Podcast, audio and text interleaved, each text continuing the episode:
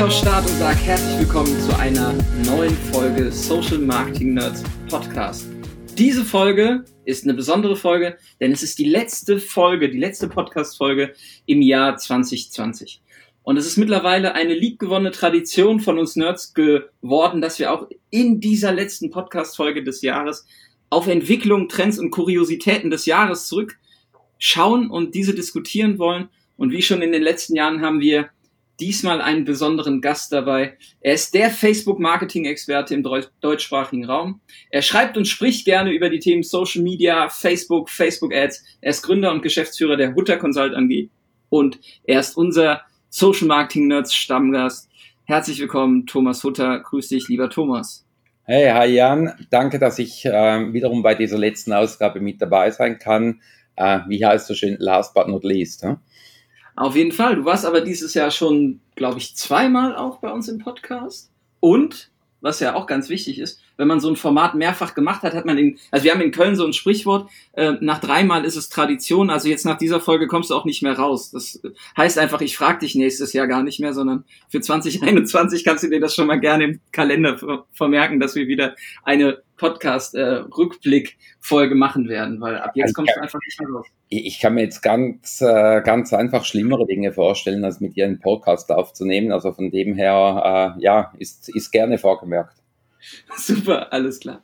Ähm, dieses Jahr war verrückt. Wir haben letztes Jahr um die Zeit ungefähr, um die gleiche Zeit gesprochen. Da saß ich noch am letzten Seminartag abends, glaube ich, im Hotel in München und du warst in Zürich. Und ähm, wenn wir auf dieses Jahr zurückschauen, das ist schon auf jeden Fall anders gekommen, als wir uns das so vorgestellt haben letztes Jahr im Dezember. Ähm, ich glaube, keiner von uns beiden oder auch von unseren Zuhörerinnen und Zuhörern hätte gedacht, dass man dieses Jahr so viel Zeit beispielsweise in Videokonferenzen verbringt. Ähm, du warst ja auch immer viel unterwegs in der Vor-Corona-Zeit, hast viele Seminare ähm, gegeben. Du warst sehr viel bei Kunden vor Ort.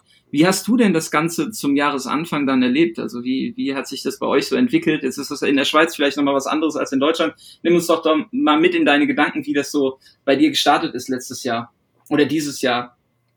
Ja. zu Beginn des Jahres. Ja, Anfangsjahr war eigentlich noch alles ganz normal so, beziehungsweise man hat irgendwo von, von diesem komischen Virus gelesen in China, das war gefühlt unheimlich weit weg. Ja. Ähm, ich hatte dann auch im, im Januar und Februar hatte ich noch ganz normal Se äh, Seminare in Deutschland, Österreich, in der Schweiz. Ähm, ich weiß, als das bei uns so richtig losging, hatte ich äh, beim großen Versicherungsunternehmen in der Schweiz noch so einen Zweitages-Workshop und am ersten Tag wurde dann bereits darüber verhandelt, ob, äh, ob Workshop-Sitzungen mit extern noch durchgeführt werden können. Am zweiten Tag hieß es dann schon, das ist der letzte Workshop mit externen Teilnehmern oder Referenten. Ähm, die haben also eigentlich schon bevor es hier richtig losging, haben die die Firma verbarrikadiert und, und das halbe Team nach Hause geschickt. Und dann ging es gefühlt so richtig los. Und ja, hättest du mir letzten Dezember gesagt, dass wir alle irgendwie mit Masken herumrennen und, und äh, einander keine Hände mehr geben, keine Umarmungen etc., dann hätte ich gesagt, ja, Jan, du hast irgendwo äh, einen, einen Flick an der Schüssel oder sowas. Ähm, war schon strange. In der ersten Zeit, dass dann hier bei uns äh, in der Schweiz der Lockdown kam, und ich glaube, das war ziemlich zeitgleich mit Deutschland, ähm, das war, das war ziemlich speziell. Also bei, bei einigen Kunden, die, ich würde jetzt mal sagen, durchwegs eigentlich digital schon gefühlt fit waren, ähm, setzte so etwas wie eine Schockstarre ein. So mhm. ein erstes Ordnen, äh, was heißt das, ähm, was muss ich jetzt schauen. Ähm, viele waren gefühlt mal zuerst mit sich selber beschäftigt. Ähm, wie, wie kriege ich jetzt meine Teams geregelt, äh, wie ist das, wenn die Leute alle dezentral sind, etc. Und, und das hat gefühlt so zwei bis drei Wochen angehalten. Ähm, war so eine komische Zeit. Wir haben dann auch ganz viele Kunden kontaktiert und gesagt, du, wenn ihr Probleme habt, äh, wir stehen zur Verfügung, etc. Weil beispielsweise mein Team, wir haben vorher schon sehr oft mit Homeoffice beziehungsweise Mobile Office gearbeitet. Wir haben die ganze Infrastruktur so, dass man von irgendwoher arbeiten kann. Äh, denke, ist bei dir wahrscheinlich im Team nicht anders, äh, beziehungsweise man hat halt die Möglichkeiten, indem dass man sehr stark online arbeitet und ähm, Strukturen waren bereits so aufgebaut, ähm, dass wir dann auch kurzfristig Unternehmen gesagt haben, du, wenn ihr Unterstützung braucht, wir können, können da entsprechend helfen. Wir haben auch die Tools im Griff etc. Und äh, das war schon strange, wobei, ähm, also das gerade mit den Videokonferenzen beziehungsweise mit den Videomeetings, wenn ich denke, wie viel Zeit, das ich in diesem Jahr eingespart habe für wegfallende Reisezeiten, wie du plötzlich pro, ähm, produktiver bist, effizienter arbeitest, ähm, ja, weil halt ganz viele Hin- und Herfahrereien wegfallen. Ähm, das, das hat schon auch was Gutes. Mhm. Und ähm, wir beide unterrichten ja oder geben Seminare bei der 121 Watt. Da war es ja tatsächlich auch so, ich hatte mein letztes Seminar im März in Hamburg und danach war erstmal, okay, wir müssen uns ordnen und sortieren. Mhm. Und dann wurde es ähm, digital umgestellt. Ich glaube, Fortbildung in der Form wird auch nicht mehr verschwinden. Da ist schon etwas entstanden, was so eine neue Routine ähm, irgendwie ja. auch mit sich bringt und wo man auch sagt, guck mal, in so einer Gruppe, in so einer Fortbildungssituation hast du einen riesen Vorteil, dass alle mal ihren Bildschirm teilen können und zeigen können, wie es bei ihnen aussieht und du musst nicht durch den Raum laufen und über die Schultern schauen auf die einzelnen Bildschirme. Ähm, also es hat auch sind tatsächlich Vor- und Nachteile mit dieser neuen Situation. Ähm, ich tue mich tatsächlich mit so zweitägigen äh, Webinaren immer noch ein bisschen schwierig. Also mhm. schwierig ähm, das Unterrichten ist auch gar kein Problem. Ich behaupte jetzt auch die Interaktion mit den Teilnehmern, das Austauschen, wie du sagst, Bildschirm teilen, ähm, gemeinsame Dinge freigeben und, und so arbeiten, das ist eigentlich gar nicht das Problem. Was für mich viel, viel mehr ins Gewicht fällt, ähm, nach zwei Tagen Webinaren bin ich sowas von auf der Fresse als Trainer. Ja. Ähm, gefühlt viel, viel, viel anstrengender, als das in einem Seminarraum ist, wo du einzeln mit den Leuten bist. Ja. Weil ich glaube, es ist tatsächlich so, dass man wesentlich konzentrierter sein muss, ähm, mehr bei der Sache oder noch mehr bei der Sache. Und ähm, von, von dem her, ich glaube ja, vieles wird in Zukunft so stattfinden. Und trotzdem merke ich aber auch, ähm, dass, dass bei vielen Teilnehmern, wir hatten ja in der Schweiz zwischendurch dann tatsächlich äh, eins zu, also eins zu eins, äh, nee, Real-Seminare durchgeführt. Mhm. Ähm, hatten sogar jetzt im Dezember noch eins, äh, Anfangs Dezember. Und äh, klar mit Abstand, mit Masken, äh, mit und und und und. Ähm, wo auch ganz viele Teilnehmer gesagt haben, geil, dass sie jetzt das gemacht haben, dass wir das vor Ort machen könnten, wo sich einfach viele das, ähm, ja, überdrüssig waren, äh, alles online zu machen. Hm. Was wir dann auch online gemacht haben, wo ihr uns ja auch dankenswerterweise sehr stark wie jedes Jahr unterstützt habt mit eurem tollen Vortrag auf dem Ads Camp und wir haben ja auch dann relativ kurzfristig im März das, äh, das Konferenzformat von offline zu digital entwickeln müssen. Das war auch definitiv ein Sprint. Ähm, und ihr habt uns super unterstützt, habt einen geilen Vortrag gemacht. Jetzt ist natürlich dieses Thema, man trifft sich und tauscht sich aus, ähm, durchaus etwas, was äh, dieses Jahr halt in anderer Form stattfindet. Ja. Ähm, wie viele Konferenzvorträge hast du denn dieses Jahr gemacht tatsächlich? Äh, es waren tatsächlich zwei, drei weniger als sonst. Mhm. Ähm, also eben bei, bei dir, ähm, Matscamp, das war jetzt gefühlt von denen, wo ich teilgenommen habe, eins der, der besseren oder der besten Formate, also unheimlich geil umgesetzt. Gratulation auch an der Stelle. Ähm, also Kulisse, die stimmt, Ammoderation, die stimmt. Es war geführt, äh, nicht dieser, ich sage jetzt mal, Webinar-Charakter, wo man an vielen Orten äh, gespürt hat.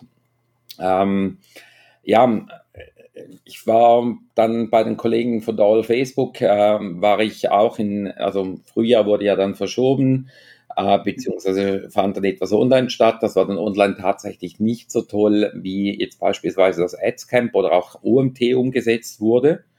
Ähm, im, im, ich glaube, August war dann das, fand dann tatsächlich in, in München noch ähm, zweitägige statt. Das war dann sehr, sehr speziell, weil da wurden ja dann die, die äh, Abstandsregelungen und alles äh, peinlich genau eingehalten. Und das muss ich dann auch sagen, das ist dann auch ein, so ein, so ein ähm, sehr, sehr komisches Gefühl, wenn du auf einer riesen Bühne stehst. Es ist mucksmäuschenstill, weil wenn die Leute zwei Meter voneinander entfernt sitzen, dann äh, quatschen die auch nicht miteinander und tuscheln nicht. Also es ist wie in einem Konzertsaal drin. Und gleichzeitig schaust du von dieser riesen Bühne, Bühne in die Menschenmasse herunter und dort, wo normalerweise irgendwie zehn Leute sitzen, sind drei oder vier. Ja, okay. so, ist, ist so, ist so äh, ziemlich strange das Ganze. Ähm, war dann aber auch die einzige Konferenz, wo ich äh, irgendwie vor Ort mit dabei war und äh, ganz ehrlich auch also ein bisschen mit einem zwiespältigen Gefühl, war cool, da Leute zu treffen. Und ich glaube, genau das Thema Leute treffen, das ist ein Problem online. Das ist mhm. halt nie das Gleiche mit dem Networking. Das ist auch das am Adscamp ähm, mit dem Vorabend, äh, mit dem Kölsch äh, oder wie heißen die Kinderbier, die ihr da serviert.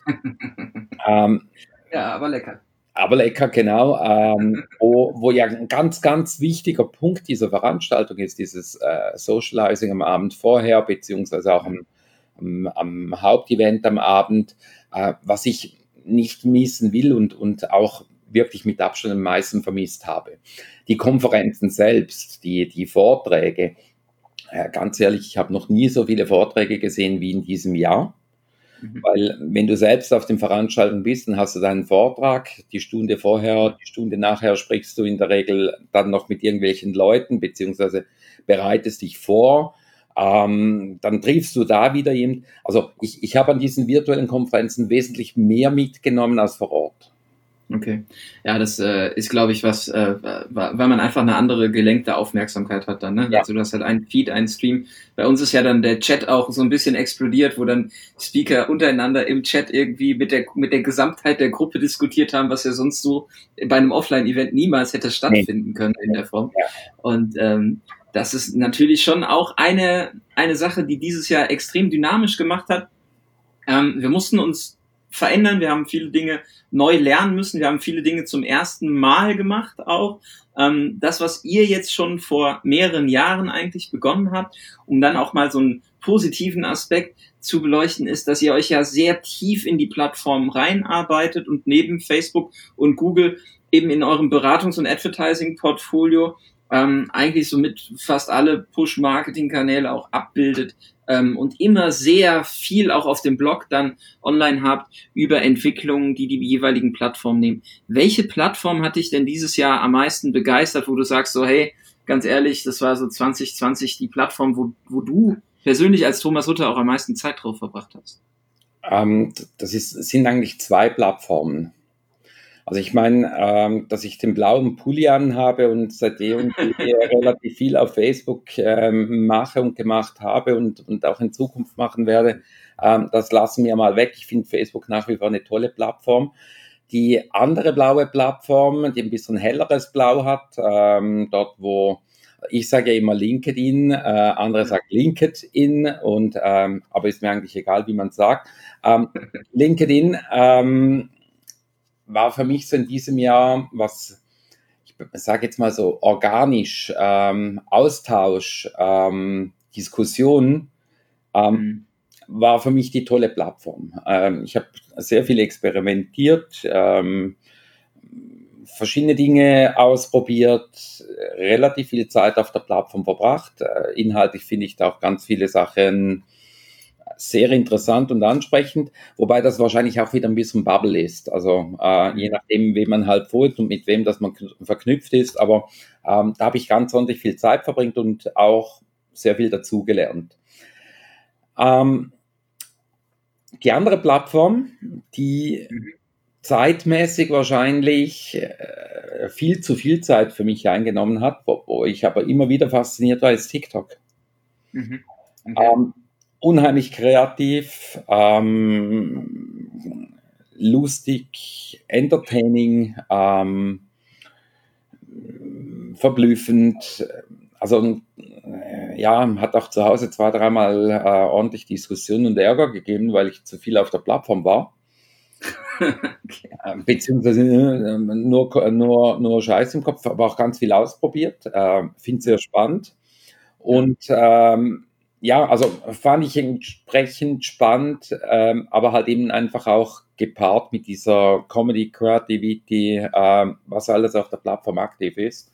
Und mhm. äh, ja, ich glaube, wenn man so mein Jahresstundenpensum anschaut auf diesen unterschiedlichen Plattformen, ja, krass. okay, aber äh, lass uns doch mal äh, dabei bleiben, weil äh, tatsächlich ein Trend und den werden viele Zuhörerinnen und Zuhörer, äh, wenn sie auf der Plattform unterwegs sind, auch selber gemerkt haben, ist tatsächlich ähm, so für mich gefühlt hat deutlich auf LinkedIn das Selbstmarketing zugenommen. Also zum einen mische ich mich auch mehr in Diskussionen ein, aber das, was bei mir im Feed auftaucht, ist häufig ähm, Kunden, die auf einmal mit ihren Agenturen und Dienstleistern über Kampagnenergebnisse öffentlich diskutieren. Ähm, ob das dann real ist oder nicht, muss man, ne, kann man hinterfragen. Ähm, es werden sehr starke ähm, Erfahrungswerte oder Erfahrungsberichte geteilt. Ähm, es gibt unfassbar viele Tools, Hacks, Browser-Extension-Empfehlungen, ähm, die, da, die da verteilt werden. Ähm, natürlich äh, gibt's immer diese Quick Wins, was man eben machen sollte. Und dann diese ominösen Postings aller hier, äh, keine Ahnung, mein Return on Ad Spend ist 30-fach äh, und keine Ahnung, die geilste Kampagne und Black Friday hat sowieso alles äh, in Grund und Boden gerissen. Ähm, das findet sich bei mir sehr, sehr stark wieder. Natürlich kann das auch Bubble sein, aber am Ende die Frage an dich, Thomas, ist das schon Social Selling? Empfindest du das als Spam oder ist es tatsächlich dann auch für 2021 für jeden Berater, Freelancer, Unternehmer ähm, eigentlich ein, ein, ein, ja, ein To-Do, ein, eine Maßnahme, um die man nicht drum herum kommt, auf dieser Plattform in der Form dann auch sich als Personenmarke für sein Tun zu positionieren. Ich meine, dass du dich auf LinkedIn äh, als Personenmarke extrem äh, verwirklichen kannst, ähm, das ist unbestritten. Das war aber auch schon vor drei, vier Jahren so. Ähm, diese 30, ROAS-Faktor 30 und weiß der Teufel was, ähm, solche Geschichten siehst du viel. Ich habe mich auch gewundert über ganz viele Bekannte von mir, die ich vorher eigentlich nie so wahrgenommen habe, äh, wie sie auf dem Selbsterfindungstrip äh, waren, äh, wie sie philosophisch wurden, ähm, wo ich dann teilweise wirklich ein bisschen frage, hey Mensch, ist das alles notwendig oder ist das Show oder, oder ähm, was hast du für Drogen genommen? Ähm, ja, wo ich dann teilweise wirklich auch so ein bisschen frage, äh, muss das alles sein? Ähm, teilweise auch, wenn du dann so Beiträge siehst, äh, so nach dem Motto, mein digitales Schwert ist viel, viel potenter als deins äh, mhm. und, und, und. Wenn du dann die Diskussion darunter liest und dann merkst, scheiße, da hat aber jemand von Betriebswirtschaft wahrscheinlich einfach die ersten fünf Jahre in der Schule gefehlt oder so, ähm, mhm. wo ich dann teilweise auch denke, haltet doch einfach die Klappe, wenn ihr nichts versteht, weil es hat doch Leute mhm. darunter, die das verstehen. Ähm, mhm also von, von dem her nicht alles, was so geil angestrichen wird, ist, wenn man es auseinander nimmt, auch wirklich, auch wirklich toll und durchdacht. Und ja, das geht natürlich in Richtung Social Selling. Mhm. Das ist natürlich schon.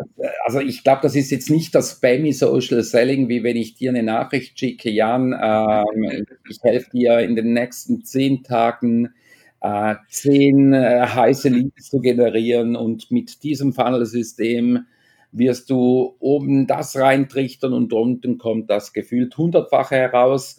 Ähm, ja. Die eigentlich immer noch nicht kapiert haben, dass der Funnel genau andersherum aufgebaut ist. Aber äh, lassen wir das mal bei der Seite. Äh, das ist für mich Spam. Das andere ist, ich sage jetzt mal, gut gemachtes Eigenmarketing. Ob das immer so gut gemacht ist, lassen wir mal noch weg. Aber das geht natürlich schon ganz klein Richtung Social Selling. Das heißt, du überzeugst mir aus gesehen mit Inhalten, mit ähm, wie hast du vorher gesagt, Quick Wins, Erfahrungswerte, ähm, wo sicherlich der eine oder andere natürlich auch auf dich aufmerksam wird oder aufgrund von Diskussionen ähm, merkt, dass du von einem Thema eine Ahnung hast. Und ähm, das, äh, die Selbstmarketing, das ist natürlich auf LinkedIn relativ stark. Wie viel davon gefaked ist oder tatsächlich auch abgesprochen mit Kunden, Case? Ich habe da auch so ein paar Diskussionen mitgenommen, wo ich so gedacht habe, ein wunderschönes Drehbuch habt ihr da. Ähm, ja, wo man dann sicherlich auch ein bisschen darüber diskutieren kann, wie gut ist denn das tatsächlich oder äh, nee, nicht alle sind blind und taub, die entsprechend solche Dinge mitnehmen, beziehungsweise haben irgendwo zwischen den Augen und den Ohren noch ein bisschen Hirn, dass sie reflekt, äh, reflektieren können. Ähm, aber ja, das hat ganz extrem zugenommen, hat aber wahrscheinlich auch mit dem Umstand zu tun, dass der eine oder andere oder die eine oder die andere äh, in diesem Jahr ein bisschen mehr Zeit hatte.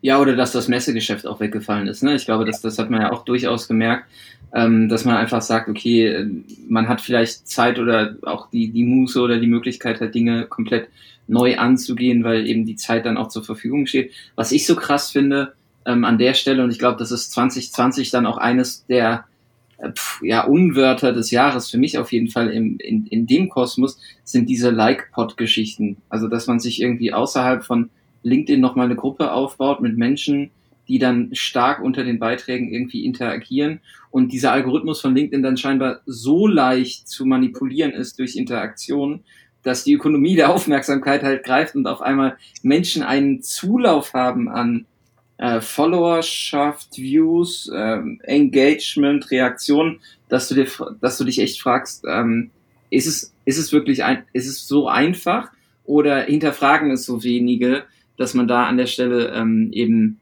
mhm. ja so schnell auch wächst und diese diese fast schon Popularität dann bekommt. Ja. Äh, ich es jetzt keinem unterstellen, aber ich glaube schon, dass äh, zum einen diese diese Diskussionen von Facebook zu LinkedIn abgewandert sind. Also jetzt mein Gefühl, gerade was fachlich angeht, was aber auch völlig okay ist, weil dafür ist die Plattform eigentlich gemacht.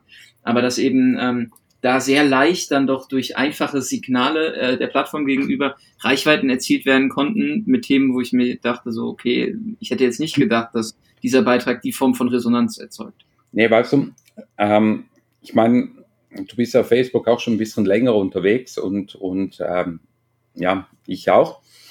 Und Dinge, die du jetzt auf LinkedIn siehst, äh, das sind die Dinge, die funktioniert haben bei Facebook vor gefühlt fünf, sechs Jahren. Das heißt, ähm, das müssen nicht mal unbedingt Like-Pods sein. Das, das reicht nur schon, wenn du ich sage jetzt mal, Beiträge so auslegst, dass sie in Richtung Interaktion abzielen. Und der Algorithmus von LinkedIn scheint, scheint tatsächlich extrem dumm zu sein. Also ja. Ähm, je spammiger beziehungsweise je, je billiger der Clickbait ist oder der, der Engagement-Byte ist, ähm, desto mehr Reichweite kriegst du. Und ähm, da habe ich auch ein paar Dinge in diesem Jahr ausprobiert damit und das funktioniert tatsächlich. Was aber relativ krass ist, ähm, die Plattform ist gefühlt fünf, sechs Jahre hinten nach, nicht, alle, nicht in allen Funktionen, aber in, in, in der Denke, im Verhaltensweise, beziehungsweise hast du halt auf LinkedIn ganz viele Social Media Verweigerer, die jetzt hier aktiv sind, weil vorher ja Facebook eigentlich ja, das war ja nicht seriös, darum war man da nicht aktiv. Nur hat man halt auch ganz viele Dinge nicht gelernt, was andere halt in der Zeit auf Facebook gelernt haben. Hm, okay. Und ents entsprechend funktionieren halt viele dieser Themen und, und das ist doch tatsächlich äh, der, der Algorithmus ähm, billig. Also der, das, ich glaube, dass Facebook viel, viel ausgeklügelter. Nur hatten die halt auch schon viel früher mit dieser Thematik zu tun. Ich meine, wenn du denkst, diese, diese Geschichten, ähm, mit dem roten Kreis auf dem Bild, du glaubst nicht, was passiert ist, wenn ich darauf geklickt habe, etc. Da fällt der durchschnittliche mehrjährige Facebook-User nicht mehr drauf rein. Auf LinkedIn würden die Leute genau auf solche Dinge noch reinfallen. Also du, deine These ist, das hat auch was mit Medienkompetenz zu tun. Ja, unbedingt. okay. Ähm, jetzt haben wir, also das war jetzt unsere persönliche Erfahrung, die wir mit äh, jetzt einer Plattform gemacht haben. Ähm, was ich immer bei euch sehr spannend finde, ist, dass ihr eben darüber schreibt, sehr tief in den Themen drin seid. Ihr seid jetzt ein Team von mehr als 20 Personen bei euch. Ähm, ihr habt unterschiedliche ähm, Spezifikationen, Spezialgebiete. Ähm, aber wenn man bei euch auf die Webseite kommt, steht halt oben drauf dick und fett. Und das ist auch das, was, was du mir, glaube ich, vor vier Jahren, als wir dann auch die Seminare umgeplant haben, ähm, immer wieder auch klar gemacht hast und eingetrichtert hast. Das ist aber ein Begriff, der irgendwie ähm, so 2020 es noch nicht zum Durchbruch gebracht hat, obwohl er eigentlich auf jeden Platt, auf allen Plattformen strategisch die Grundlage sein muss. Das ist das Thema People-Based Marketing. Ja. Ähm, wenn ich jetzt sage, Dinge haben sich dynamisiert, beschleunigt, auch aufgrund von Corona. Äh, und ihr seid sehr tief auch in der Beratung und Entwicklung von Digitalstrategie auf Unternehmensseite. Welche Herausforderungen siehst du denn aktuell bei Unternehmen, wenn sie People-Based Marketing machen wollen? Ist das denn überhaupt schon in den Köpfen angekommen bei den Entscheidern oder ist das immer noch ein Begriff, den keiner versteht? Ja, ich glaube, bei, bei den meisten unseren Kunden ist das sehr wohl angekommen. In, in, in, in der großen Welt ist es noch bei vielen nicht angekommen. Ähm, und das merkst du eigentlich immer dann, wenn, wenn nach wie vor Google Analytics als Master Dinge genannt wird.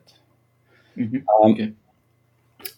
Ich glaube, da liegen auch genau die Herausforderungen, wenn, wenn du heute hörst, ja, Webseitenaufrufe, ähm, versus Besucher auf der Seite versus was sind Views, was sind Besucher etc. Da merkst du, dass äh, teilweise dass äh, die Denke noch nicht so weit ist, ähm, dass man tatsächlich in Personen und Personas denkt, mhm. sondern dass man nach wie vor von Menschen spricht, die Webseiten aufrufen, beziehungsweise von Page Visits.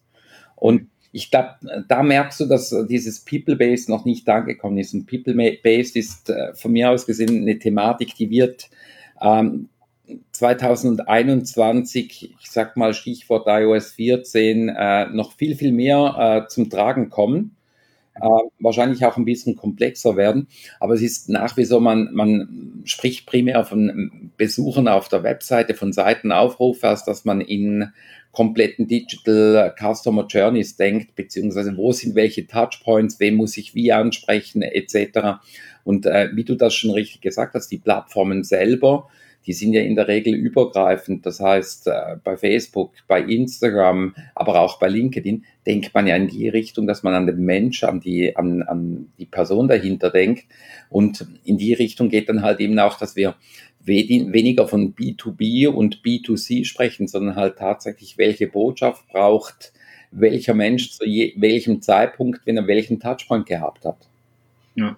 ja, was ich so krass finde, ist einfach, wenn wir auch so Audits machen, jetzt für dieses Jahr zum Beispiel gesprochen, dann fällt es halt einfach auf, egal ob das jetzt eine FMCG-Marke ist, äh, ein B2B-Unternehmen, äh, ein Online-Shop oder ein Hersteller von Produkt, von einem, von, weiß ich nicht, irgendeinem Produkt, was im Handel vertrieben wird dass alle diese Unternehmen ja vor der Herausforderung stehen, dass wenn sie diese Anzeigen selber schalten, egal über welche Plattform wir sprechen, oder ein Briefing an eine Agentur geben müssen, dass es ja auch um das Thema Targeting geht. Und dass man sagt, okay, diese Plattformen haben halt diese, diese besondere Möglichkeit, entsprechend spezifische Einstellungen vorzunehmen. Ob der Algorithmus jetzt schon so weit ist, dass man da nichts mehr einstellen muss oder nicht, das diskutieren wir gleich noch an anderer Stelle.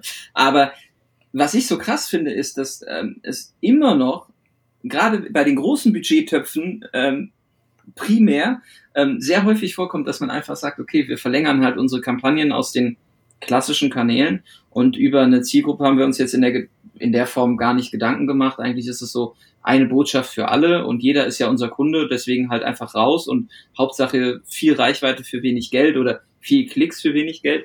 Aber ähm, die Qualität der Ergebnisse wird halt überhaupt nicht hinterfragt und man wundert sich am Ende dann, dass man keine Ahnung, nur Trolle hat oder die falsche Audience auf der Webseite oder irgendwie Leute, die unhappy mit den Produkten sind, weil sie eine falsche Erwartungshaltung hatten. Und dann fängt man halt an, die Fehlerkette irgendwie von hinten aufzuzurren. Und ich glaube, tatsächlich bei diesem People-Based-Thema stehen einfach viele Unternehmen immer noch ganz am Anfang. Und das ist eigentlich für mich so eines der erschreckenden Erkenntnisse von diesem Jahr, dass sich viele Unternehmen da einfach gar nicht weiter bewegt haben.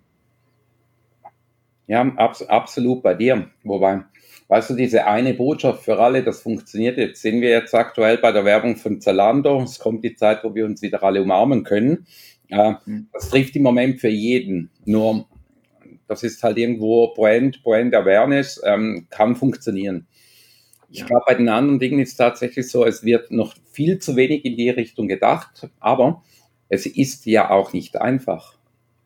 Das heißt, ich muss mir da tatsächlich im Marketing viel, viel mehr Gedanken machen, als jetzt beispielsweise halt bei einem TV-Spot, bei einer, bei einer Plakatkampagne, wo ich einen guten Creative-Slogan brauche, ein, ein emotionales Bild oder was auch immer. Äh, und, und das ist es. Nur, wenn du dann eben, kommen wir mal wieder auf die Geschichten zurück, ROAS 30-fach etc., ähm, das wird mhm. halt mit diesen Dingen nicht haben. Mhm. Ja, gut, dann sind ja auch noch viele Unternehmen, die noch gar nichts von ROAS gehört haben. Die sehen einfach nur tolle Zahlen und wollen das auch haben. Ne? Das muss man ja auch ehrlicherweise sagen. Ähm, das macht es ja nicht weniger komplex. Die Komplexität, die die Plattform aber mit sich bringen, die du ja gerade angesprochen hast, die wird ja auch die nächsten Jahre nicht weggehen.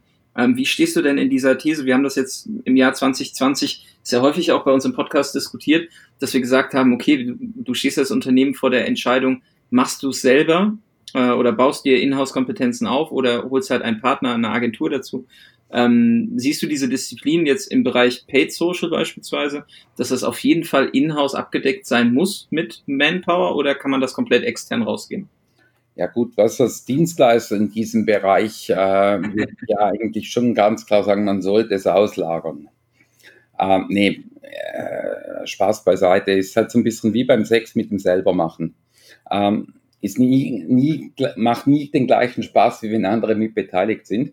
Ähm, nee, ich meine, grundsätzlich sollte ein Unternehmen hm, viele dieser Dinge in-house machen können, beziehungsweise wenn du mhm. Kosten-Nutzen-Betrachtung machst, wird das wahrscheinlich mittelfristig auch äh, wesentlich günstiger sein, wenn du das in-house gut und professionell abbilden kannst.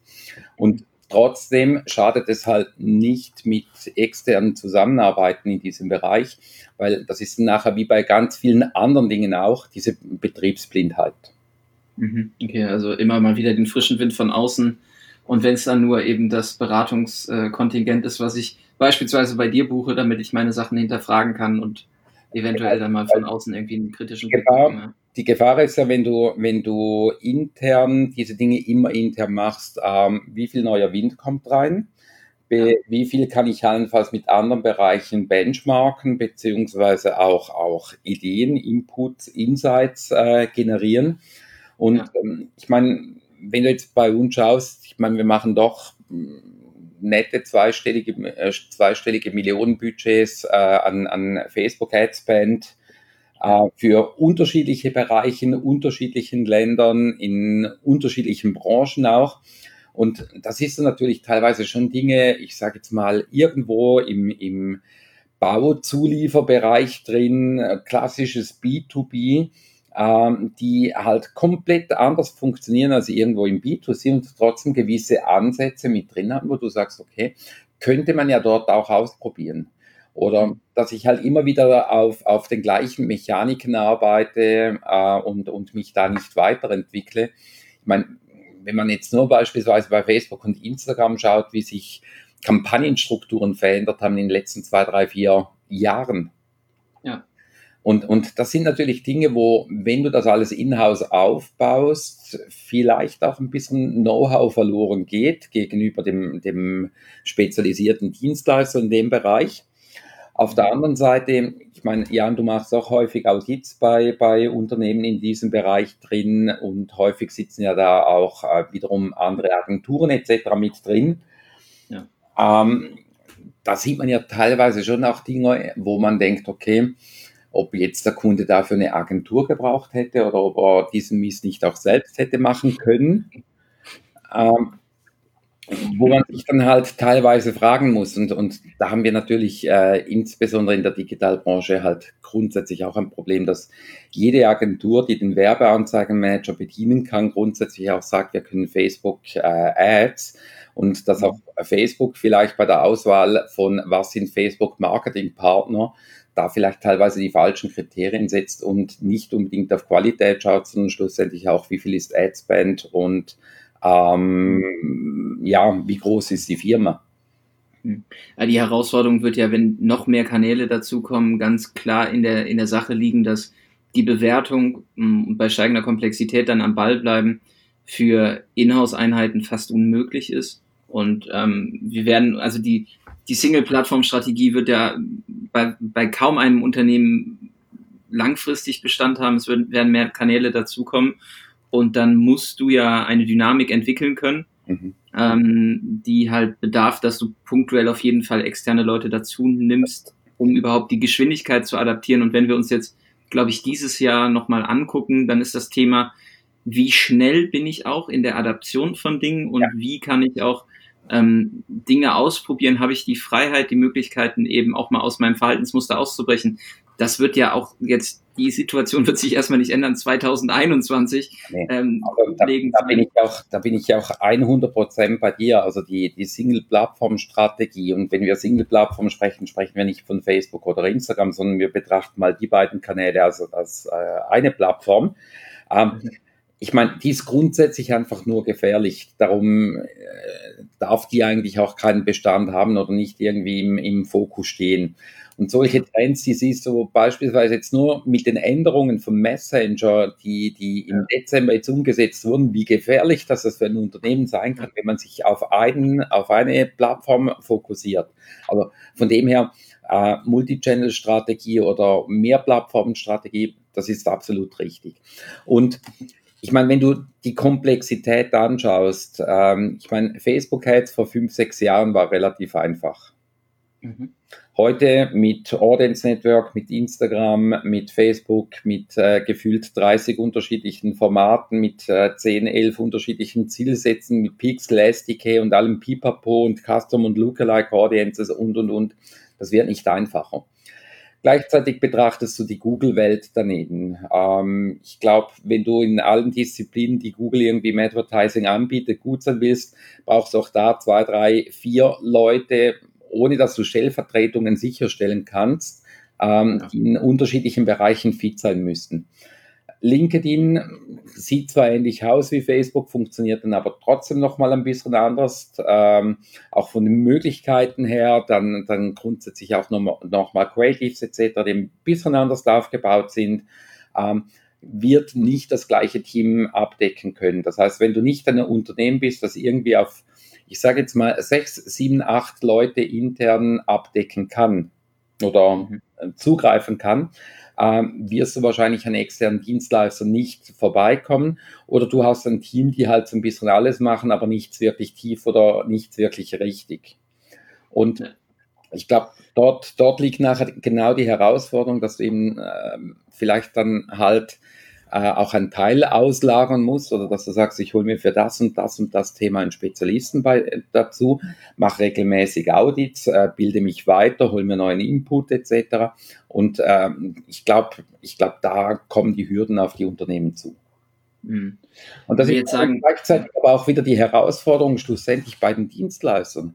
Du kannst als zwei- oder drei-Mann-Unternehmen nicht sagen, ich biete ich sage jetzt mal, fünf oder sechs Plattformen an und ich beherrsche die alle gut. Mhm. Ja, das ist tatsächlich, glaube ich, auch so, aber auch bei der Dienstleisterauswahl. Ne? Also zum einen nehme ich Spezialisten dazu, aber auch von Unternehmensseite aus, ich möchte eigentlich alles und, und wie wähle ich Dienstleister aus, äh, mit welchen Siegeln, mit welchen Zertifikaten tue ich das, äh, worauf kann ich mich verlassen. Ich glaube schon, dass dann gerade dieser, dieser Baustein, den wir eben mit der mit der Personenaufbaugeschichte auf LinkedIn ähm, besprochen haben, dass das tatsächlich dann eine Komponente ist, wenn du ähm, gerade aus Agenturseite jetzt sprichst, dass du halt äh, ein, ein starkes Team hast, was eben auch nach außen zeigt, was, was sie imstande sind umzusetzen, dass das äh, zukünftig definitiv ein starkes Unterscheidungskriterium ist. Ähm, das heißt, jede Agentur oder jedes Unternehmen muss eigentlich gucken, im, im Team selber jetzt, ich will jetzt nicht Influencer sagen, ja, Markenbotschafter klingt auch so trocken, aber Personen zu finden, die halt über das, über das, was sie tun, halt nach draußen kommunizieren können, um sich zu unterscheiden dann einfach. Ja. Ähm, lass uns mal die Lupe an, ansetzen bei den Plattformen, ähm, jetzt auch mit Betracht.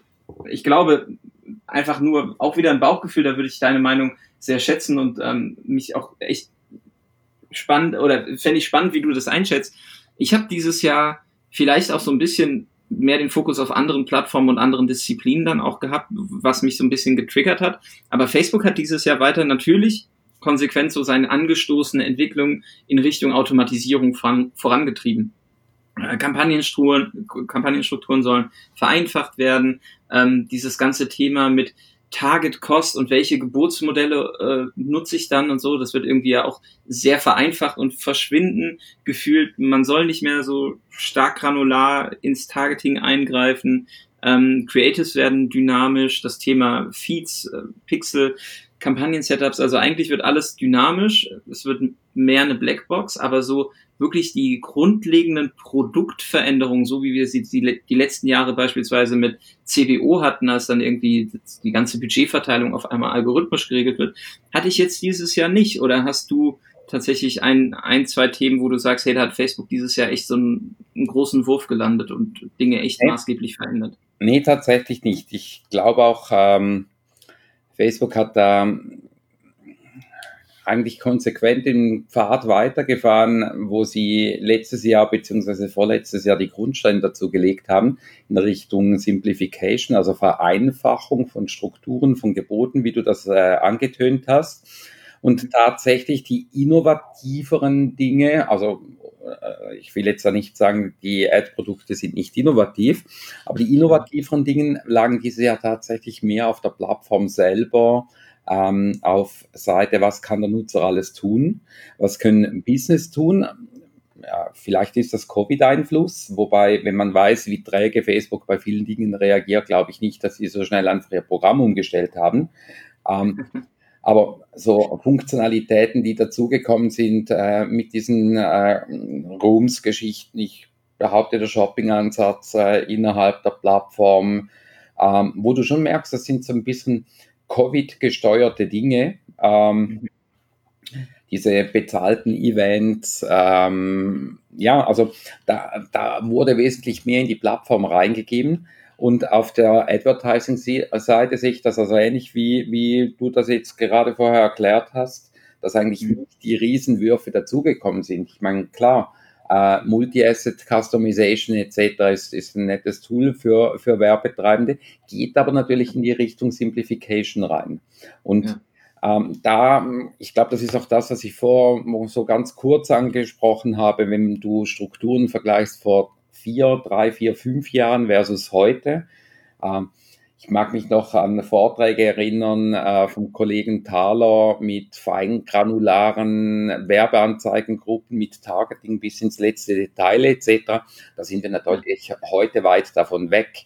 Das heißt, äh, möglichst große Zielgruppen, äh, möglichst wenig Eingriffe ins Targeting, außer es macht Sinn, dass du halt Zielgruppen, getrennte Zielgruppen mit sehr unterschiedlichen Botschaften oder Visuals ansprechen willst ähm, wo von mir aus gesehen nach wie, nach wie vor eine gewisse Granularität sehr viel Sinn macht, um diese Zielgruppen noch genauer ansprechen zu können. Aber ansonsten geht natürlich der Trend äh, genau in die Richtung, dass du sagst, okay, eher größere Zielgruppen, lieber alle Platzierungen auf einmal, dafür ein bisschen angepasst für die einzelnen Platzierungen, aber nicht getrennt ausgesteuert, weil der Algorithmus steuert dann halt über das Machine Learning schon dort an, äh, wo die meisten Resultate gesehen werden. Und da mhm. ist auch tatsächlich so, dass wir ja in diesen Kampagnen tatsächlich äh, bessere Werte sehen als bei den feingranularen Kampagnen, die man früher gefahren hat. Ähm, der Aufwand für das Überprüfen, für das Reporting, für das Optimieren ist entsprechend natürlich auch kleiner geworden, weil du halt gar nicht so feingliedrig denken und arbeiten musst.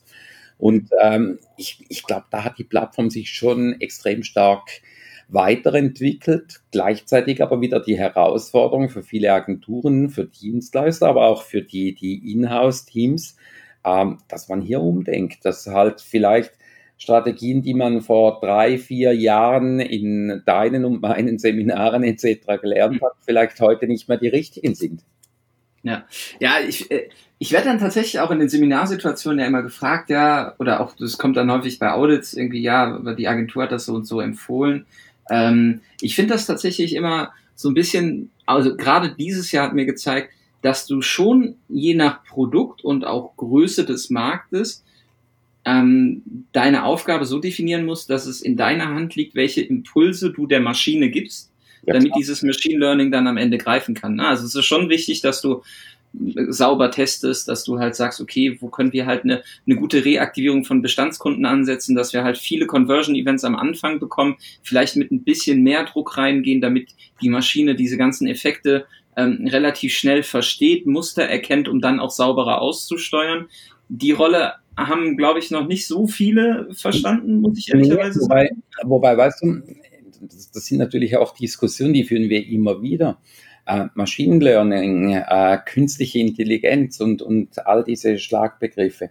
Mengenmathematik und statistische Signifikanz werden nie ausgehebelt dadurch.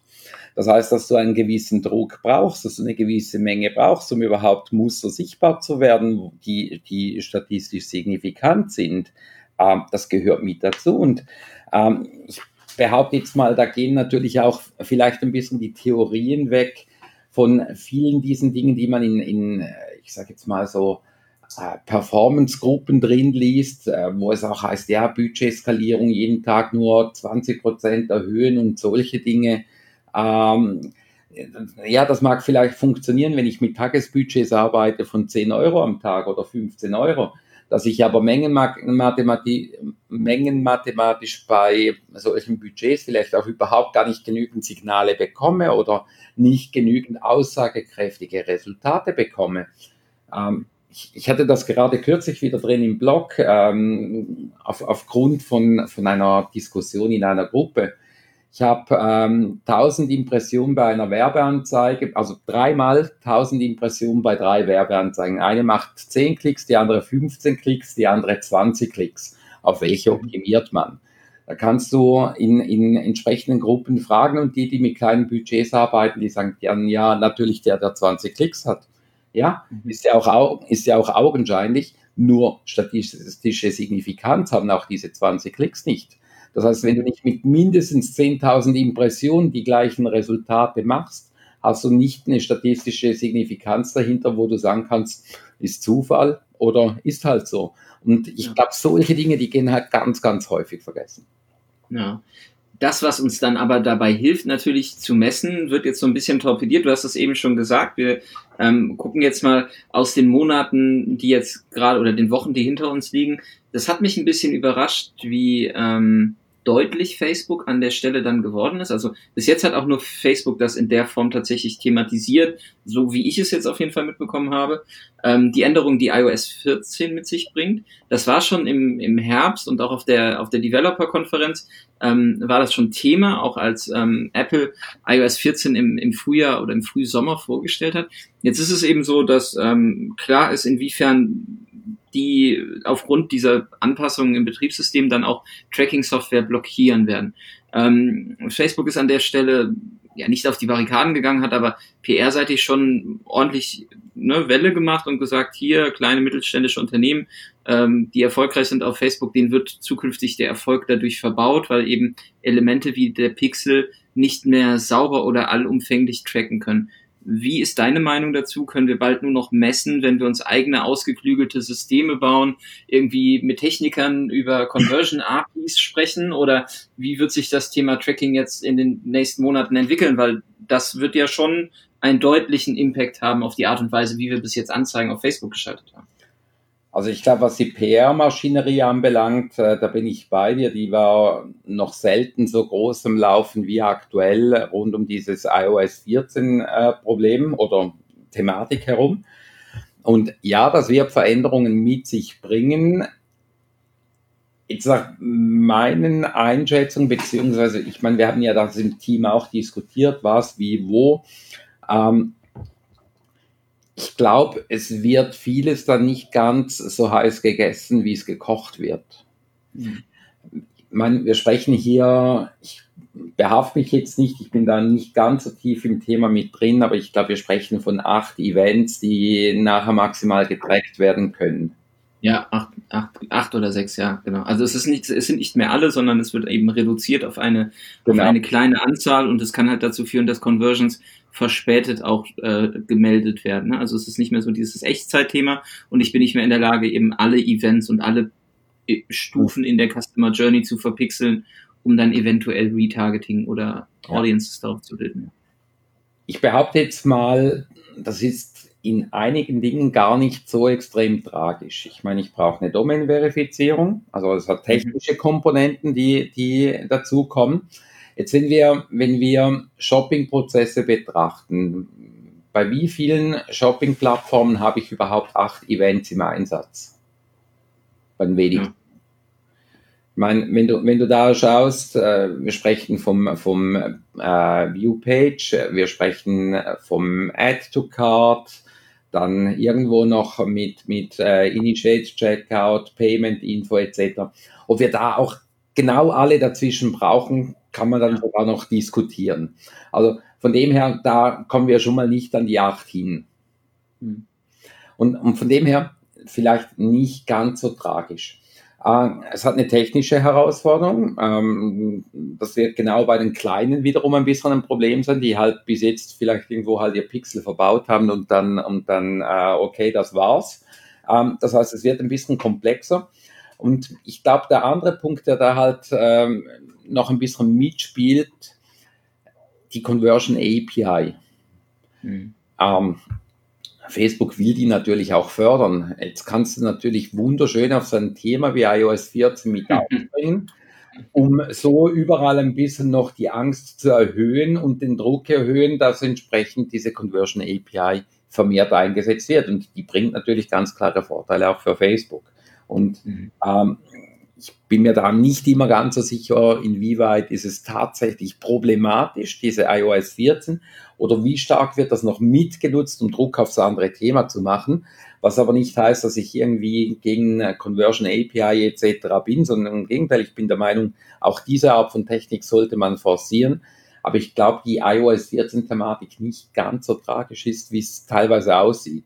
Und diese ausgeklügelten Systeme bauen, ja, es ist ja gut, aber ich meine, solange entsprechende äh, Technologien ausblockiert werden, kann ich ja bauen, was ich will. Das funktioniert dann alles nicht wirklich.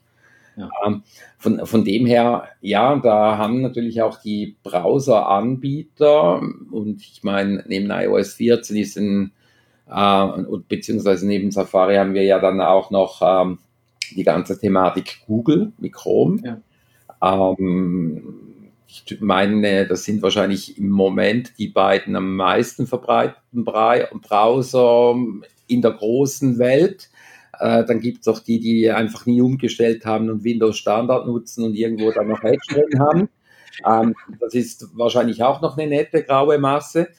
Ähm, aber auch, auch da können ja entsprechende Einschränkungen kommen. Und von, von dem her glaube ich schon, dieses, äh, diese Privacy-Thematik, diese, diese äh, ja, Datenarmut in die Richtung, äh, die wird uns grundsätzlich das Leben nicht vereinfachen. Und, und äh, da werden, uns, werden wir uns vielleicht auch überlegen, brauchen wir tatsächlich alle Tracking-Punkte, die wir bis heute genutzt haben, oder sieht das in Zukunft vielleicht ein bisschen anders aus?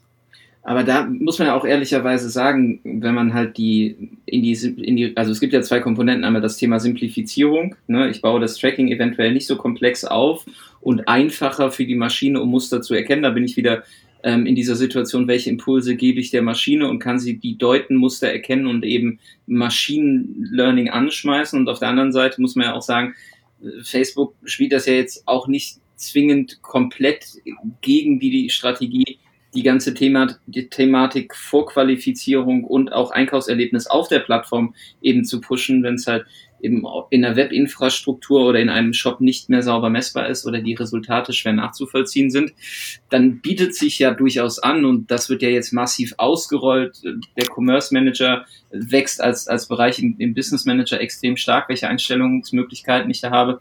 Und ich glaube, das ist, das sind zwei Themen, die wir nächstes Jahr auf jeden Fall in der, Jahres-, in, in der ersten Jahreshälfte extrem diskutieren werden. Bin ich 100% bei dir. Ja. Darum, ich sage, diese, diese PR-Maschinerie, ja, die ist äh, grundsätzlich darum zu sagen, Apple ist böse und, und die verbauen Dinge. Und die könnte dann irgendwann dann vielleicht auch mal ein bisschen umschwenken. Wir haben Lösungen dagegen. Ja. Ähm, Lösungen im Ads-Bereich hat auch eine Plattform jetzt dieses Jahr an, geboten, die du eben als deine Mitfavoriten-Plattform genannt hast. Und das möchte ich als letzten Punkt noch einmal mit dir diskutieren, weil sowohl ihr als auch wir ähm, die Möglichkeit haben, eben auf den Self-Service der Advertising-Plattform von TikTok zuzugreifen. Seit, ja, wir jetzt, glaube ich, Juni oder Juli, ähm, haben unsere ersten Gehversuche gemacht. Zuerst gab es eine Auswahl von Agenturen, die eben zugelassen wurden auf diese Beta und man konnte anfangen, eben Ads auf TikTok zu schalten.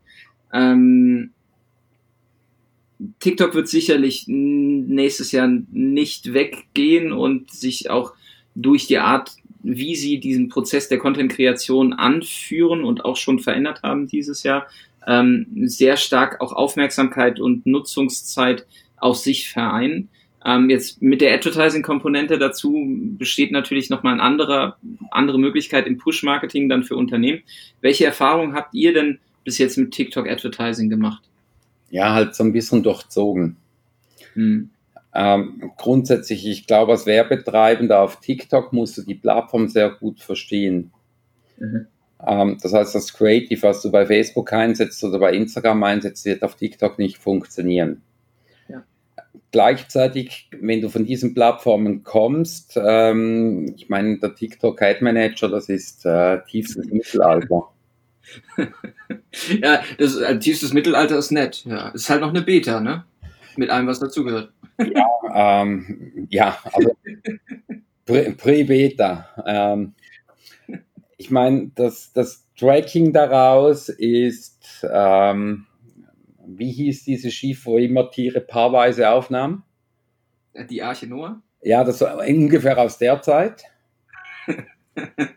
Also prähistorisch oder, oder wie man eben auch immer sagt, nee, das ist, das ist natürlich noch, noch ganz, ganz, ganz, ganz weit weg von äh, professionellem Advertising, wie wir uns das von den anderen Plattformen gewohnt sind. Ja. Äh, ich meine, klar, du hast unheimlich billige Views, du hast tolle Reichweiten. Äh, ich glaube, da werden auch ganz viele überrascht sein, wenn man so mal ein paar Plattform Insights äh, sieht, wie viele Leute kann man da erreichen, in welchen Segmenten drin kann man die erreichen und so. Das ist alles mhm. toll. Ähm, aber ich glaube, die Plattform ist noch sehr weit davon weg, zum Performance-Kanal zu werden oder äh, professionelles Advertising zu erlauben. Ähm, wir hatten auch ein, ein, ein, paar Tests abseits von dieser Self-Service-Ad-Plattform mit, mit äh, Premium-Formaten äh, wie TopView und, und, und solche Dinge. Und ähm, da hast du primär eins gesehen. Je besser die Creatives auf die Plattform abgestimmt waren, desto toller waren die Resultate daraus. Also äh, Don't Make Ads, Make TikToks, äh, dieser, dieser Slogan, äh, der stimmt natürlich 100 Prozent. Und ist für mich aber gleichzeitig eben auch das Indiz dafür, dass wahrscheinlich die Plattform nicht zum Performance-Marketing-Killer-Plattform ähm, werden wird, sondern dass das halt wahrscheinlich eher für sehr gut gemachtes Awareness-Branding-Thema sein wird und weniger für die Performance-Komponente. Und ja, die Tests, die wir hatten, Resultate daraus, Preise etc., das war alles okay, ähm, waren keine Wunder mit dabei, ähm, im Vergleich zu anderen Plattformen einfach sehr billig. Ähm, was du dann nachverfolgen konntest, war dann aber auch überschaubar, weil halt eben die Attribution und, und, und das Pixel da schon ähm, halt noch sehr, sehr schwach sind. Äh, aber ja, ist, ist nett und wir werden das sicherlich auch weiter verfolgen. Muss allerdings sagen, kundenseitig ist jetzt der Run auf diese Thematik ähm, noch nicht so groß oder nicht so groß, wie wir gedacht hätten, dass das äh, sein wird. Ja, ist äh, tatsächlich auch so mein Gefühl. Also kann ich genauso widerspiegeln. Ich meine, äh, wir haben ja auch auf LinkedIn dann die Zeit, wo wir die Cases oder die Kunden auch betreut haben, so wie wir es dann auch gesehen haben, natürlich versucht zu adaptieren und auch mal selber ähm, damit dann ähm, eben ähm, raus und transparent gezeigt, was möglich ist. Ähm, ich glaube, 2021 muss TikTok beweisen, ob sie diese Advertising-Plattform im Self-Service dann auch so marktreif bekommen, dass man das vergleichbar zu anderen Plattformen handeln kann, auch als mhm. Dienstleister, auch einem Kunden gegenüber, ähm, wo man dann auch Resultate verargumentieren kann und weiß, wie diese Zahlen zustande kommen. Weil ich muss jetzt ehrlicherweise sagen, ich traue den Zahlen da nicht so, die ich da so sehe, einfach aus dem Grund, weil ich nicht weiß, was genau ein Klick ist und was genau ein View ist und wie es gemessen wird. Mhm. Ähm, ich glaube, da muss noch sehr viel passieren, aber ähm, ja, ich glaube, der, der Nutzerzuwachs und die Geschwindigkeit und auch die Zeit, die Nutzer dann auf der Plattform verbringen, die spricht einfach für das Momentum. Mhm. Und ähm, ja, Unternehmen werden da auch Gehversuche machen müssen. Oder darum, darum glaube ich auch für, für geile Awareness-Geschichten, für geile Branding-Geschichten wird die Plattform cool sein. Und da haben wir ein paar wirklich tolle Dinge gesehen mhm. ähm, wo du auch ein, ein Kunde hat äh, mit, einem, mit einem Creator, der auf TikTok sehr erfolgreich ist in der Schweiz, zusammengearbeitet. Die haben ein 42-sekündiges Video gemacht, das so das Anti-Werbevideo, also halt alles nicht so, wie man es ähm, auf Facebook oder irgendwo machen würde und ähm, hatten da eine Top-View-Kampagne ausgespielt mit durchschnittlichen Verweildauern auf, auf dem Werbemittel von irgendwo halt 30 Sekunden oder 31 Sekunden. Und ich meine, das ist natürlich aus, aus Marketing-Sicht schon extrem geil. Nur das Video wäre halt genau so nie von irgendeiner Agentur gekommen, sondern das hat der Creator so gemacht. Und ich glaube, das wird dann so ein Schlüssel sein, mit wem arbeite ich da zusammen ähm, mhm. wie gut verstehe ich diese Plattform? Wie gut verstehe ich die Zielgruppen? Wie bringe ich meine Marke da gut ins Spiel? Und ähm, da sieht man natürlich gute und schlechte Beispiele, auch sehr, sehr schlechte Beispiele von Marken, die da ausprobiert haben. Und diese, dass es vorhin gesagt, Self-Service-Plattform mit anderen mithalten kann, das mag vielleicht sein. Mhm. Nur, glaube ich, hat die Plattform noch ganz, ganz andere Herausforderungen. Das haben wir jetzt auch so in diesem Premium-Bereich äh, miterlebt, dass du halt noch kein Tool zur Verfügung hast, dass eine Marke auf Kommentare reagieren kann. Mhm.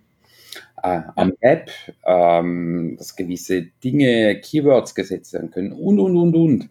Ähm, wo halt vielleicht die anderen Plattformen schon viel früher mit diesen Problematiken gefordert waren und vielleicht auch verstehen, was Marken an Sicherheit wollen, was Brand Safety bedeutet, ähm, was, was Social Media in der Anwendung bedeutet im Tagesbusiness. Und ich glaube, auch da müssen sie ganz gewaltig zulegen.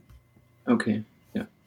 Das ist ähm, genau das, was ich auch sehe. Also da haben sie aber ja natürlich jetzt auch viele Menschen rekrutiert, muss man ehrlicherweise sagen, mhm.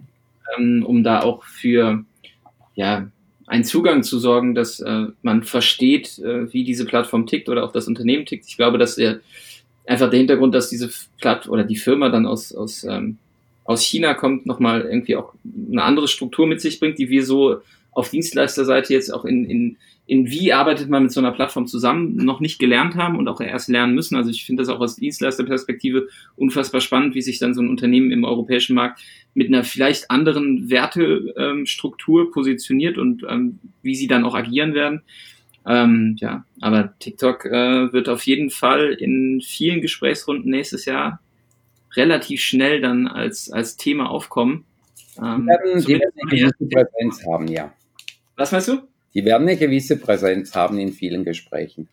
Ja. Und auch, auch zu Recht. Also ich äh, will da überhaupt nicht irgendwie die Plattform schmälern etc. Ich sage einfach aus, aus der rein professionellen Sicht ist noch ein bisschen mehr zu tun, nur als dieses, diese App-Plattform aus der Beta herauszukicken. Absolut. Thomas, du hast jetzt uns deine Sicht auf die Dinge gegeben, die Kuriositäten, die Entwicklungen, die Trends, die wir dieses Jahr gesehen haben. Ähm, es war mir eine große Freude, mit dir wieder ähm, mehr, fast mehr als eine Stunde über die Themen zu sprechen. Ähm, sehr ausführlich, sehr ehrlich. Ähm, du bist bekannt dafür, dass du deine Meinung sagst, wenn du Dinge ähm, nicht magst oder andere anders machen würdest. Das hast du äh, deutlich gemacht, fand ich super. Es hat mir unfassbar viel Spaß gemacht. Und an dieser Stelle vielen, vielen Dank für deine Zeit, für deine Unterstützung auch dieses Jahr. Und ich hoffe, wir hatten das letztes Jahr in unserem Jahresrückblick angeteased. Wir haben es dieses Jahr nicht geschafft. Aber ich hoffe, dass ich 2021 mal wieder bei euch vorbeikommen kann dass wir eine gemeinsame gute Zeit verbringen können. Ja, Jacuzzi ist auf 37 Grad vorgeheizt und die Zigarre liegt im Humidor, also von dem her äh, alles läuft. Super, alles klar. Thomas, dann dir erholsame, gesunde Feiertage und ähm, einen grandiosen Start ins neue Jahr mit deinem tollen Team. Ähm, ihr macht einen Mega-Job, auch was die Blogfront äh, angeht, den Inhalt den ihr erstellt. Das ist äh, Pflichtlektüre für jeden Marketer da draußen. Also wenn ihr Thomas noch nicht folgt, ähm, noch nicht auf dem Blog seid oder den Newsletter abonniert habt, der jeden Sonntagmorgen um neun Uhr kommt. Ich frage mich, wann du den verschickst und schreibst. Aber äh, das wöchentliche Update, was auf den Plattformen so passiert ist, hat mir schon das ein oder andere Mal echt äh, das Wochenende gerettet oder mich auch ganz gut auf Gespräche vorbereitet, die dann anstanden bei Kunden, damit ich überhaupt mal weiß, was gerade so abgeht. Ja, ähm, also um, um das Geheimnis wegzunehmen, der wird meistens am Freitagnachmittag vorbereitet. Okay. Äh, ist mittlerweile auch eine, eine ähm, mehrschichtige Asana-Task-Geschichte. Ähm, also funktioniert recht gut und, und ich muss auch nicht jedes Mal darüber schauen, dass es gemacht wird. Ähm, ich würde gerne den Hinweis da noch ganz kurz legen äh, auf unseren Podcast, äh, wo Kollege Besmer macht, wo ihr auch schon äh, zu Gast warst. Ähm, auf podcast.hutter-consult.com. Auch da lohnt es sich reinzuhören. Geht nicht nur um Facebook und Performance-Themen, sondern generell digitale Themen. Und ähm, da kommt, glaube ich, ab nächstes Jahr dann zweiwöchentlich oder so. War jetzt in diesem Jahr relativ häufig, aber wir haben auch gemerkt, dass es sehr, sehr viel Arbeit gibt. Und äh, mein Kollege Thomas Besmer wird ja auch nicht jünger. das Digital Marketing Update der Hutter Consult, genau. Der, to der Besmo hat da einen fantastischen Job gemacht. Ich war, glaube ich, Gast 4 bei euch, also sehr am Anfang. Ja, ich glaube, äh, vier, vier, oder fünf, ja. Du warst ganz ja. am Anfang schon mit dabei. Sollten wir dann auch nächstes Jahr gleich wieder mal wiederholen. Ja, super gerne. Machen wir auf jeden Fall. Thomas, vielen, vielen Dank für deine Zeit. Grüße an die Family und ans Team. Ähm, bleibt gesund. Startet nächstes Jahr genauso durch, wie ihr es dieses Jahr gemacht habt. Und ähm, Vielen Dank für deine Unterstützung und ähm, ja, einfach Dankeschön an euch alle da draußen, die jetzt auch zugehört haben. Es war die letzte Podcast-Folge dieses Jahr. Ihr hört uns irgendwann zwischen den Tagen und ähm, habt hoffentlich auch ein erholsames Weihnachtsfest schon hinter euch und ähm, könnt die Tage jetzt ähm, entspannen und nutzen, Kraft zu sammeln, um dann 2021 durchzustarten. Vielen Dank für eure Treue, fürs Zuhören, fürs ganze Feedback. Wir haben dieses Jahr so viele neue Themen dazu bekommen, so viel Feedback zu unseren Podcast-Folgen bekommen wie noch nie. Also wenn ihr Fragen habt, wenn ihr Ideen habt, dann schreibt uns einfach, folgt uns und ähm, vielen Dank an eurer oder an der Stelle auch für eure Treue und fürs Zuhören. Macht's gut, wir sehen uns 2021 und in diesem Sinne schließen wir das Jahr ab, oder, Thomas? Ja, genau. Also wir sagen in der Schweiz gutes Neues. Ja, dann machen wir das so. Alles klar, gutes Neues. Mach's gut, Thomas. Ciao. Okay, tschüss, Jan.